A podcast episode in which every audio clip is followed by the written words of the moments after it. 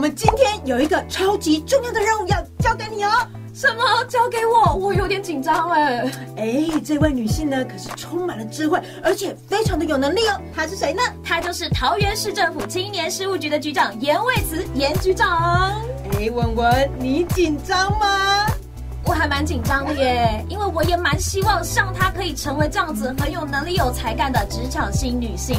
好啦，那我们今天就来帮文文加油、加油、加油！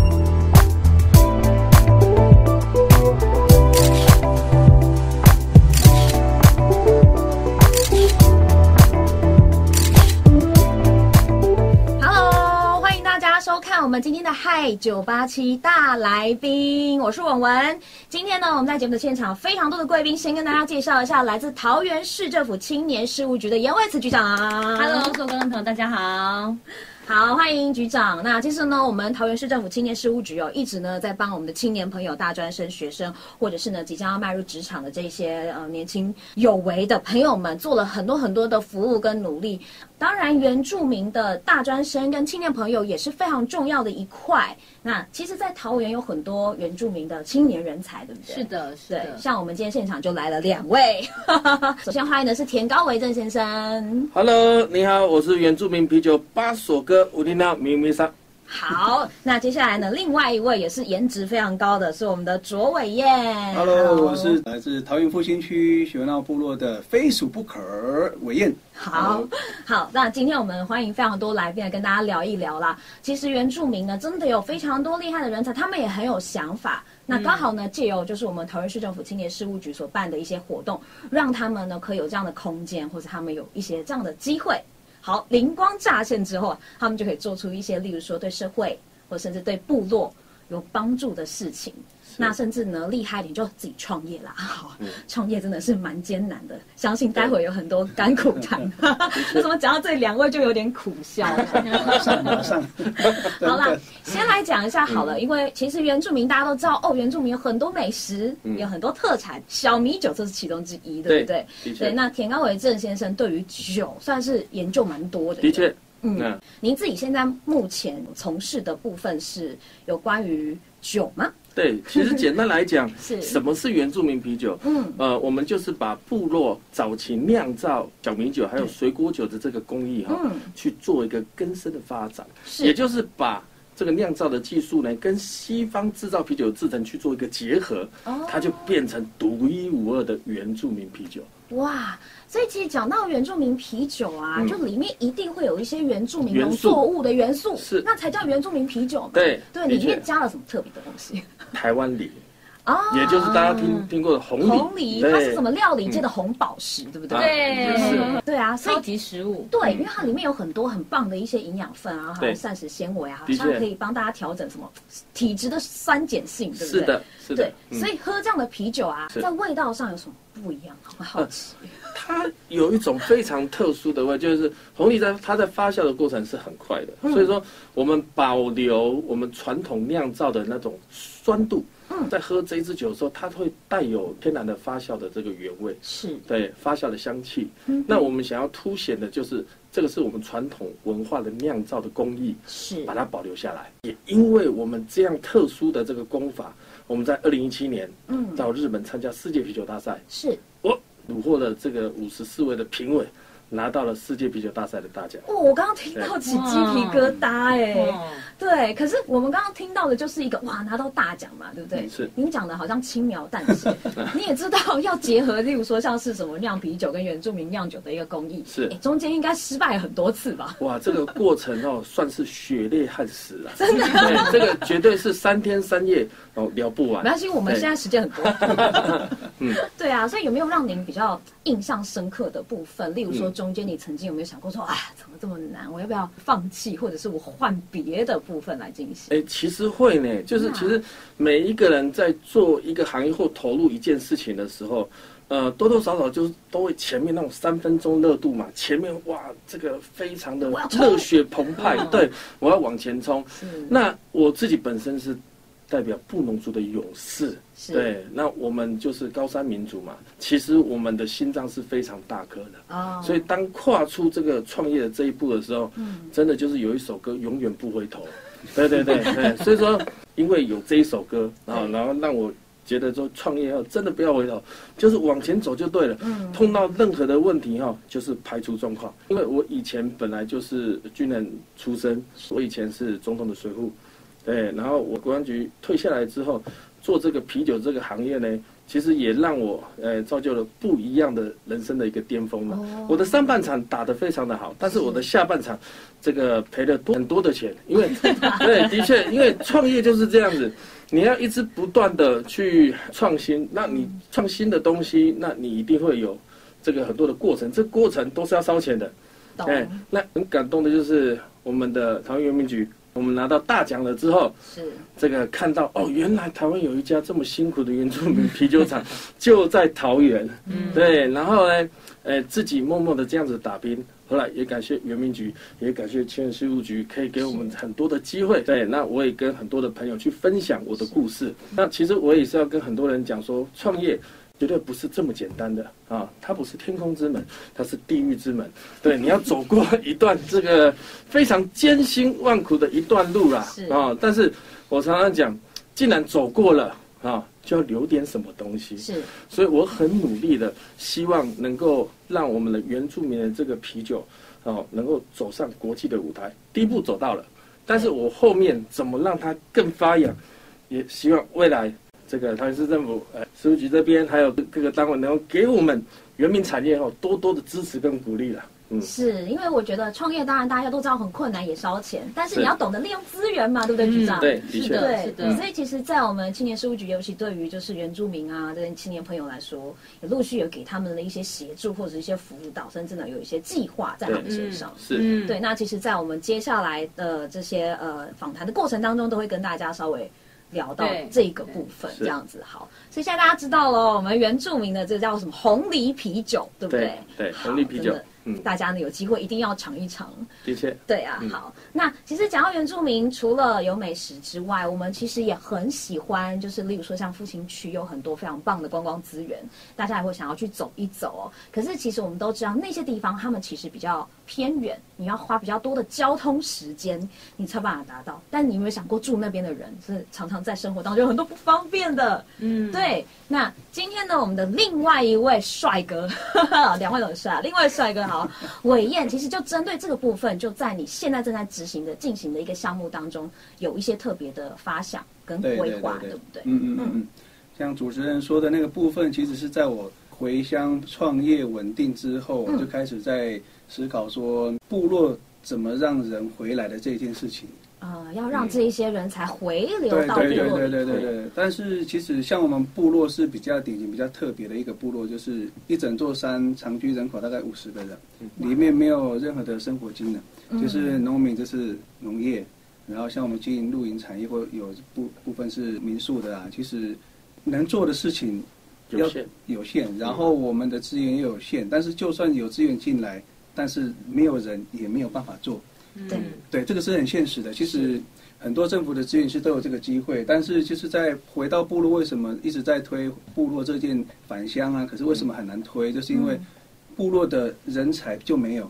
你说那些再好的资源进去，你老人会做什么事情吗？是不可能的。对对，好，那也因此这样，就是说，当我呃在回乡创业稳定之后，我就开始再去思考说，我一个人做事很累嘛，你我再再多的规划、想法、计划，嗯我要去执行，永远都是我一个人，那是没有办法执行，没有办法去改变的。嗯，好，就开始就开始找了一些，到底什么可以去找一些资源哈，就不小心就看到了青年局，真的，这算是有缘啦。对对在你对对对需要。帮忙的时候，真的上帝就来帮你了。对，但是在这个过程中提了几次的计划，也是跌跌撞撞。为什么？因为部落就是没有人人力的状态之下，然后我又提出了一些比较跳脱现在呃一般部落在做的一些计划的内容。我我打我打个岔好不好？因为您刚刚讲说，真的您部落真的还蛮不方便，你还没有讲您住哪一个部落？哦，高义雪雾闹部落，雪雾闹哦，对，下雪的雪那个，雾气的雾那。个路好像是从隧道旁边这样子。哎专业，你怎么知道？有有有有。就是那里，就是那里。哦，对，那所以在那个环境之下，我就试着去做，想去做一些公共的一些事情。那也是因为这个机会，我就找一些政府的资源，再找到青年局，因为协会的部分没有办法申请，我们没有那个嘛，不是都不行啊，是因为部落常常常遇到的是协会，因为这是长辈的观念啊，他像我就举一个案例，就是当我很好心说想说，哎，青年局这个计划可以提的时候，我就想说，哎，去找我们的部落的唯一一个的协会，可是一提过去，他们就对我反感了。嗯，能够了解一下为什么吗？是因为他们觉得不需要，没有用哦不。是不是不是是 好好讲哦，好，这，OK OK 好好讲小心 OK OK，不要回去吵架啊！不会不会不会其实怎么讲，就是部落的长辈，其实他们有一些观念啦，就是跟年轻人的想法会不一样啦。嗯，意思就是说，他们不认同我用协会去申请这样的这样的一件事情。是是，那我就也刚好就是有人愿意透过他们的单位来去申请，他们也愿意让我们就说不会去干涉到我们部落，我们要做这件事情，提青年局这个计划，我们就就这样子提了，然后我们也继续做下去了。到提了第一次，然后青年局给我们这个机会，然后又提了第二次，然后第二次我们走的就是呃五分之一数位数位数位经济这个平台。是，那因为其实政府一直在推偏向数位，嗯，但是其实我们可以发现到，从过往以前政府在推的偏偏向这个数位执行的部分，其实都是很用心在做，嗯但是我觉得问题点没有被解决。为什么？它立足点是不对的，因为什么？偏向它通常是投入在资源是在学校，比如说小学，嗯因为偏向大部分都是小学，对，可是小学它没有办法把这个数位留在部落里面，嗯，所以它没有办法数位生活化。嗯它只是一个很大的硬体进去，说花了几百万在那个里面，嗯但是它没有办法跟生活结合。对这个数位是失败的。那那你用什么样的角度去跟数位结合？其实就是很简单，外面市场有的成熟的数位经济、数位的这个平台，我们带回部落。其实这个听起来是没有什么，但是我们去反推一件事情是说，为什么既然外面那么成熟，可是为什么部落没有偏向的地方没有人在执行？对，嗯就是因为没有经济价值啊，所以对部落来说是没有经济价值。不是对业者来讲没有经济价值，没有产值。懂。嗯因为业者觉得说啊赚不到钱啊，对本来就赚不到钱啊 本啊，来就赚不到钱。OK 好，会做的是头壳有问题。对，所以就需要有部落的人出来对对对对对对对，嗯所以应该是说，我们能怎么去把数位生活结合里结合起来，然后透过快速的资讯串流，能够嗯去快速的去做一些解决一些什么某些事情。是对，那所以我们现在做了五分之一数位经济之后，那我们也正式立成成立为成立名叫做苏不老共享店铺。嗯对，那我们现在在做的内容，其实就是在做，就是包含部落产业或者是农民的产品，好，我们透过这个平台直接协助他们去对接他们的消费群。但是这样解决的事情是说，这看起来没有什么，但是实际上对农民就解决了他们部部分的一些问题。我们举个实例来说，好例如好了嗯。你可以想象一下，你在偏乡部落，你觉得你会有 ATM，不会。会网络会方便？不方便，不方便？哈，对，那一般过去传统都是，假设主持人就打电话给我说，哎，伟燕，我要订什么，我要订什么，那我可能就要开始抄，好好，接着抄抄抄。可是我们整理这个单的过程中，可能是我在忙，可是我要接电话，所以我这个订单它不会很整齐的，有顺序的，按照排序，对，那可能写的很潦草，然后最后 这个是谁的什么字？哎，对对对对对，好，那其实我们用外面现在成熟的这个数位经济，那我们自己部落人自己来做，那我们嗯年轻人回来了嘛，那我们会用这些东西，我们就试着来做，嗯。那就不用谈钱的问题了，嗯。那只是一个付出。对，嗯好，那解决农民什么事情呢？就是嗯。他只要传网址给他的客人，他自己的客人就好了，然后就说，哎，你你就去上那边订，那订的时候，那解决了什么事情？因为客人他必须要先完成线上付款，嗯。订单成立，对，那解决什么事情？农民过过往以前都是，好好这个这个好，你的订单是 A A B C D 啊，以此类推，可能二十个单，但是我先会会我会会先用宅配寄给你，你收到之后，你再汇款给我，对对，对不对我？买过，对对对对，我买过一，定是这样子。可是通常农民他其实也不会知道你到底有没有汇款归，因为我们都是传那个嘛，就是账号号码，然后给对方，因为然后他没有人力核对。去查。对因为但是 A T 因为很远，网络又不方便，所以你根本能查的有限。对，然后你在思考，然后年纪又大的他还会，他真的会记得你有没有你有没有汇款给他吗？不会，记得。嗯真的他不会记得。对，那所以我们用这种方式的话，就解决掉了他不用查账的问题，因为他寄出去之前他已经付款了。嗯。对，然后另外一个部分就是我们透过这个数位平台，我们就可以整理单那个订单列表。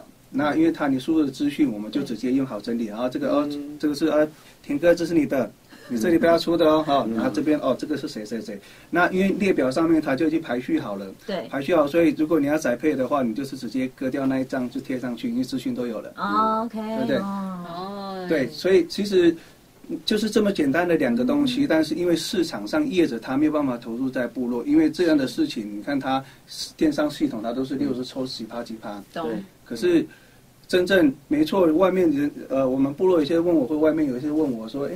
你这个平台不是外面都要用什么 Shopline 啦，嗯。那个很多 Shopping 都可以用啊。对，啊，问题是老人们不会操作这种东西啊。嗯对，相对复杂啊，对，相对复杂。嗯所以我们要做的事情是把数位落实在部落来运作的话，是我们自己操作，是。那我们就可以帮他们解决他们不会的问题。懂啊，你们还要做客服，好辛苦哦，还要教他们，对对对，所以 所以现在我们在做这件事情呢是，我们其实是没有在赚钱的，嗯，就是完全就是在透过麒麟局给我们这个计划，是。然后申请社会企业的比赛，我们得奖之后的十二万，然后这个十二万其实做这个数位平台啊，其实我远远不够的。嗯。那我可以透露一下那个帮助我们的那个社会企业嘛的那公司。可以啊，可以啊。可，以哦，好，那我们就我们团队就要非常谢谢这位艾迪尔行销股份有限公司这个老板，因为他听到说我们在部落做数位，他说确定，真的吗？然后他就因为我跟他分享说我要解决什么什么问题，嗯，他就说好，支持你，嗯。你要做什么我就支持你。可是实际上我们做完这数位平台大概花三十万，哇，可是我们就给他十二万多，嗯，剩下的钱是他完全付出的，而且现在我们在很多的后面在优化的部分呢，他也跟我讲说，你尽量跟我讲你要优化什么，他完全不收钱。嗯，所以其实我们团队遇到了一个很好的贵人，嗯。嗯，要对，要不然说实在的，我们团队是没有那么多经费去做这件事情。是。因为我们现在团队其实我们的成立啊，就是一个人五千块，八个人四万块，然后买了我们生产器具、嗯。烤鸡桶。对 对对对对既然是。烤鸡桶，对对对对对对，然后我们的获利模式就，其实这个获利模式不是为了赚钱，只是为了让这个平台能够继续运转，没错。嗯，单纯这样子而已嗯。然后我们大家都是无私付出，然后也是我觉得有时候我们在过去所经历跟学过的一些东西，真的有时候可以派得上用场。像我前年呃我就去学一些设计，嗯，所以像我们树树部老共享店铺的 logo 设计啦，跟图片的后置啊，我都试着想办法自己用，跟 P 图啦什么东西，虽然不是非常专业，但是至少上去的东西哎还可以看啊。对对对，那我们现在团队大概就是这样子在运作部落的一些数位生活化的事情。对，哇，所以其实听起来真的是，当然您自己也遇到了蛮多瓶颈的，也刚刚好，我们都有贵人来相救这样子。没错，嗯对啊，嗯所以我还蛮想问局长这边，说您听到这两位的一整个历程之后，您从这个青年事务局的角度方面来说，您有什么样的看法跟想法？我觉得在青年局的角度，我们最重要的任务就是让这些前辈们他们的案例从中哦学习的经验，要让他分享出去，嗯。让更多的原住民的青年伙伴，甚至不要说是原住民籍的啊，就是更多的青年伙伴可以知道，就是说，哎，其实你有梦想，你可以去实现。当然，这实现的过程会很辛苦，嗯，但有很多前辈告诉你，哎，你可以先预做一些准备，你可以学习他们的呃，不管是经验啦，学习他们热忱哦，源源不断的热忱，好，学习他们的方法。那我觉得这个对于年轻世代来讲是最重要的资产，就是学习更多的经验，看到更多的经验。那我其实那个时候遇到巴索，很就是，因为他在我们居石货柜市集，那个时候是还有居石货柜市集，还刚好摆摊，嗯，那他就请我喝一杯那个滋味如何？这样形容一下。真的非常好，让我印象深刻，所以才有后续的结缘啊。哦对，他就请我喝那个他们的红梨红梨啤酒红梨啤酒，那也因此结缘。那伟业呢也是很特别，是因为我们刚好有个科长，他就说：“哎，局长，你有没有听过雪雾闹部落？”我说：“哈，我真的没听过，不知道在 在哪里。”他说很少人知道。那个雪雾闹部落有三兄弟啊，要返乡，要返乡做什么？他说有种水果的，对对对对，种菜的菜的，对，然后还有经营民宿，经营民宿的、露营区的露营的对这样子。我说很棒啊，那因为我们有很多这个呃桃园有很多大专院校都有原住民专班，嗯。然后我们科长劳瓦科长，因为他也是一个原住民的这个呃身份，所以他非常的热情，他就希望就说，哎，可不可以透过我们青年局，把中原大学原专班的学生带去学务闹部落、看看，嗯。哎，他们为什么原住民青年愿意返乡？嗯。那他们又在家乡做一些什么事情，让他们既可以嗯延续部落的精神，同时也可以喂饱自己，养活自己。嗯，对嗯嗯对然后那一次，那个老外科长都带着我，我一起上山去，好远呐、嗯，真的很远一。路先晕车先上去。然后我去那边看到那个很多这个大学生，就是中原大学嗯原专班的学生。哎，很很多虽然他们是原住民的身份，但他们也没有经历过什么叫做部落的生活。嗯。那我觉得伟燕他们那一次的体验带我很大的感触是，呃，他先让大家有了解当地的这个历史文化脉络，嗯，哦，从先做一下导览，先做一下导览，嗯。然后伟燕还请出他的爸爸，嗯没错，请他爸爸，然后对，然后先讲就是说，因为配这个台湾各各个时期的这个经济发展脉络，然后导致其实部落也因此也受到很多的影响嗯。啊，不管是好的，因为呃也有经济非常好的时候，嗯那也有因为这样经济这个开始没落，人才外流，嗯。然后讲一下现在面临的困境，哇，然后还有一个这个原住民的仪式带大家上上山。嗯然后那个过程其实，那个原住民的大学生，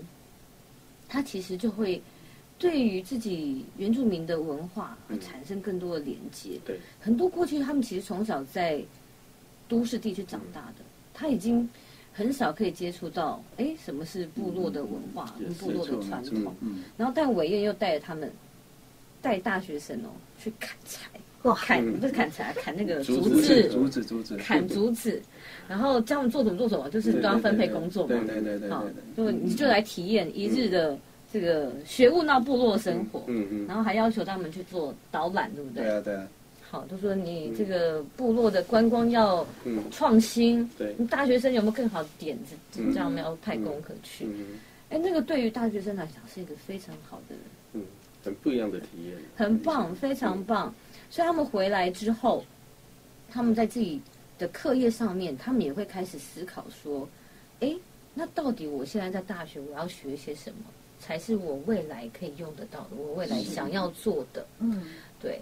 那呃巴索也是，因为他有这样子的创业的经验，我们就请他来跟大家分享。是这个我们青年局鼓励年轻人投入创新创业，但不是蒙着头做，的确的确要找到方向啦要。找到方法，或者找到好的经验，你可以学习。对嗯，对，然后所以也请巴叔来帮我们分享。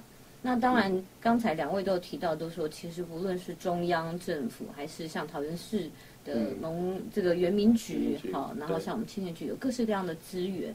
像伟燕就是他除了自己在做民宿跟露营区之外，嗯他就希望可以从事社会企业。对嗯，好，所以刚好我们青年局有社会企业竞赛，他就来来比嘛。对，来比。然后，呃，我们也帮他找了很多业师来，这个不管是开课程啊，好，就说怎么样经营社会型企业。嗯，好，那在我们青年局，我们除了鼓励很多大学生，好，原住民籍的大学生多。多参与，多了解，多看看。其实你未来的职业也有非常非常多的选项。嗯嗯，大家不要觉得好像，诶，原住民大学生出来一定都是那几样，嗯，好的确，都那几样。比较局限，没有比较局限只有自己局限自己。对对对对，真的其实，是这样，嗯所以我们在今年有一个新的计划，就是运动休闲产业。因为其实我们盘点过后，桃园有非常高的比例的大原住民籍大学生，嗯选填的科系都是这个运动休闲相关的科嗯系是。然后我们我记得印象很深刻，我第一次去问说，那你们以后毕业要做什么？我跟你讲，十个里面有九个都说我要当老师。嗯，我说那可是你们知道老师现在很难考，他说我们知道啊。那我说那你们有没有想过以后可以做点别的事情？嗯。我我读这个运动休闲产业，或许以后也可以创业啊，嗯，对对的确。对，不对？嗯。我以后或许也可以回到嗯部落，呃，从事不管是这个观光文创类的，嗯，哦，这种产业的创新，对。也很很有机会。但他们好像似乎这个雷达天线还没有被开启，就还没有画面呢。还没有画对，面。他们是还没有画面。对，对，所以我们今年开始新的计划，就是说带着这些大学嗯生探索不同的职涯的可能性。是嗯好，那除了说是有更多的创业的机会，嗯甚至投入社会企业，是那我们也带他们到很多些这种现在新创的职场，好，第一步去认识职场体验啦、啊实习啦。这对他们来讲会不会是震撼教育啊？尤其像职场体验这样。像我们就有带去做，现在很很夯的是新娘秘书。嗯是，那因为我们很多这个原住民的同学，其实从高中职的时候就投入这个，不管是时尚啦、好、美容啦，呃、这个领域。哎，其实你做着做着，其实自己创业也是一条路，所以我就带他们去看，就说嗯。很多现在新娘秘书是自己开个个人工工作作室室，对对很多对。啊，个人工作室是什么样的场景？其实可能也没有大家想的门槛这么高。嗯。对你只要有自己的记忆在身，嗯。对，其实梦想离大家很近啊，所以我们青年局就是提供这样子，让大家多元的尝试，看看不同的职涯的发展。对然后找到自己有兴趣、喜欢、想要投入的方向，嗯，这重点啦。对因为对对很多大学生懵懵懂懂的。确的确，刚刚局长有提到一点，就是呃，这运动，其实原住民在运动方面哈，是真的是呃非常的厉害。表现嗯很好表，现的很好。那也刚好我我是某间大学的那个原子中心的咨询委员，是嗯那我也曾经分享一件事情。那当这些学生在呃跟我聊的时候，我也告诉他们，我说，其实你们不要浪费你们这一段时间，而且你们在毕业的时候都有所谓的这个系上的一些成果展。是，可是你如果把原子中心当做一个小小的舞台，你可以在毕业前，你可能可以让大家认识你自己，你是谁。所谓的认识你自己是，呃，我是泰雅族，我是布农族，我是阿美族的运动选手，然后我的擅长是什么？我怎么样把这些运动休闲活动结合啊部落一些文化、一些山中的体验？我也跟他们讲，原住民就是头插两根草，满山遍野跑嘛，这么会跑，这么会运动，那你们可以把它变成一个，而且重点来了，我也告诉他们，你们要清楚知道，要谈梦想前，要先把肚子喂饱。对，对，很所以重要。你们就可以去思考一件事情：哎，我所学的是运动，我所学的是球技，怎么把这些活动跟一些部落的一些，比方说呃露营区，或者是跟一些部落的产业可以做一些结合？你就是一个个人工作室，嗯，你可以告诉他们说，我会带这些活动，对，然后我假日我可以带这些呃不一样的体验的一些活动，我可以喂饱我自己，我还可以把这些文化变传统文化创新的东西变成我自己的产业。嗯嗯，对，嗯所以这个是我我给孩子们这些原民学生孩子的一个一个另另类的一些思维，这种也是创业的一种。没错，没对，错，这也是创业的一种。当你能够达到另外一个阶段的时候，哎，群聚效益，太很多人都看到你从事这样子的行为的时候，哇，那个力量就出来了。也许那个时候就会有一个新兴的产业嗯在各个地方政府去成立。哦，嗯这个部落的运动休闲的一些活动啊，或者说更不一样的导览。所以其实我们知道说，从桃园市政府青年事务局的角度来说，想尽办法给他们一些就是在职涯规划上面的一些方向。没错，例如说，我们做了这个运动休闲服务产业啦，让他们有职场体验呐、甚至到部落去参与公共活动，或者是呢，您提到这个社会企业的一个，包括像类似对竞赛部分嘛。没错。那我想问一下局长，你有没有遇过一些比较印象深刻的一个回馈？比如说有学生啦，或者是可能参与的朋友，甚至参与的只是来带小朋友来参与的家长，他们有给过你一些你印象比较深刻的一些感想？我印象很深刻，就是因为我们今年度的那个投入在运动休闲这个产业嘛，那我就一直希望，就是说他们不是只有会打球，那或者是会有这个记忆在身，而是真的，诚如刚才巴所所说的，我怎么把我这个记忆转换成一种产业的模式？嗯，对，就是你这个东西是可以卖得出去的。嗯，所以我在那个案子当中，我是说。可不可以要求所有参与的大学生写企划书？哇，写企划书做什么？就是说，你以后可以自己开课。嗯，无论你去这个学校，很多这个家长很希望多开什么寒寒假的营队啦，暑假的营队，小孩没地方去嘛。那你如果这个写出一个好的企划，让大家家长觉得花的钱花的很值得。我不只是这个。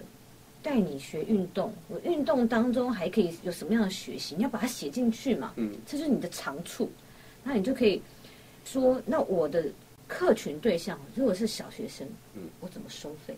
嗯，我们这个客群如果是，哎，假设是银发族，嗯，我怎么收费？这个很细耶。或者是我的客群，如果是我要带去山山里面体验这个野外求生，嗯，好，或者是什么样这个休闲的。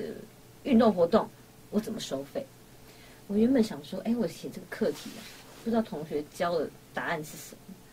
我后来看他们的计划书，其实我很感动。嗯，他们每一个人从这个教案都自己写，然后开始知道，就是说我要开堂课，我不是只有我开，我还要去跟学校沟通，嗯，我要跟家长沟通，对，然后到带小朋友，尤其带那种一二年级的小学生，我有什么？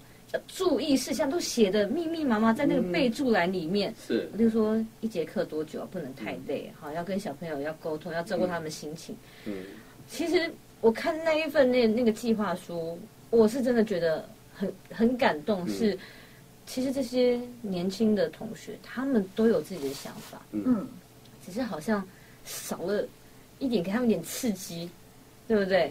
所以我看那个他们呈现出来的计划书，我都觉得哇，太棒了。其实他们每个人都有创业的潜能，嗯嗯，好，都有创业潜能。其实很多年轻人就是怕创业的时候，或者说，呃，要做新的东西，怕受伤。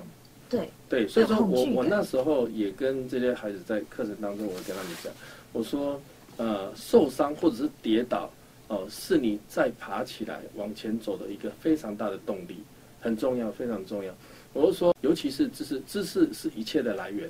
但是你们未来会接触到的是正确的知识跟不正确的知识，所以说我也跟他们说，当你们要做很多活动或者说企划的时候，你们可能会上网去找，或者是呃效仿各个国家，哎，曾经有什么来来来抓这些活动，但是你们也也要去了解到哪些是正确的，哪些是不正确的，要有自己懂得去筛选啦，对，要懂得去筛选。嗯哼。所以其实可以从这一些，不管是培训啦、体验啦、活动安排等等，看得出来，呃，其实他们不仅是有想法，他们可能弄出来的东西已经是可执行的状态了。是是。接下来就是看说我要怎么样把我写的企划案，真的把它实践出来。对，是。不过这也是蛮长的路。没错没错。嗯。但我觉得，嗯，他们有在学生时期受到这些刺激，我觉得是很重要的。嗯。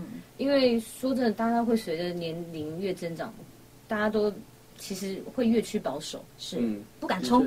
那你应该要趁年轻的时候，你我们政府部门多一点刺激给他，他的想象其实是很多元。我觉得那个真的会有助于每一个青年朋友在未来职场发展当中，他可以透过不断的摸索，找到自己的道路。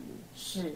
但我觉得也谢谢我们上市青年事事务局这样子的一个单位，给他们很多，例如说在未来呃从事什么样的工作，或者是他们的生活方向，给他们很多的灵感，甚至呢只是从灵感当中我们去把它具体实现。嗯，对。那当然呢，如果也欢迎有更多想法的，就是原住民大专生青年朋友们，如果大家觉得也真的有什么很想做的事情，是不是也很欢迎来跟我们青年事务局提案？是 没有错。那当然有很多资源，其实不只是青年局，也是在原民局。是好，那没关系，你只要是青年朋友，你都可以来透过青年局，我们都很乐意帮大家对接。嗯那像其实我们原民局现在也很鼓励。这个青年朋友投入这个创新创业，他们也有提供办公空间，对对对那嗯。所以有任何的梦想，嗯，你只要不知道怎么样实现，都欢迎来找青年事务局。是，那今天我们也很开心哦，在整个访谈的过程当中，为大家呢邀请到就是来自我们桃园市政府青年事务局的局长严惠慈严局长，谢谢，我们两位非常杰出的原住民人才哈，我们的伟燕非属不可，是的。对。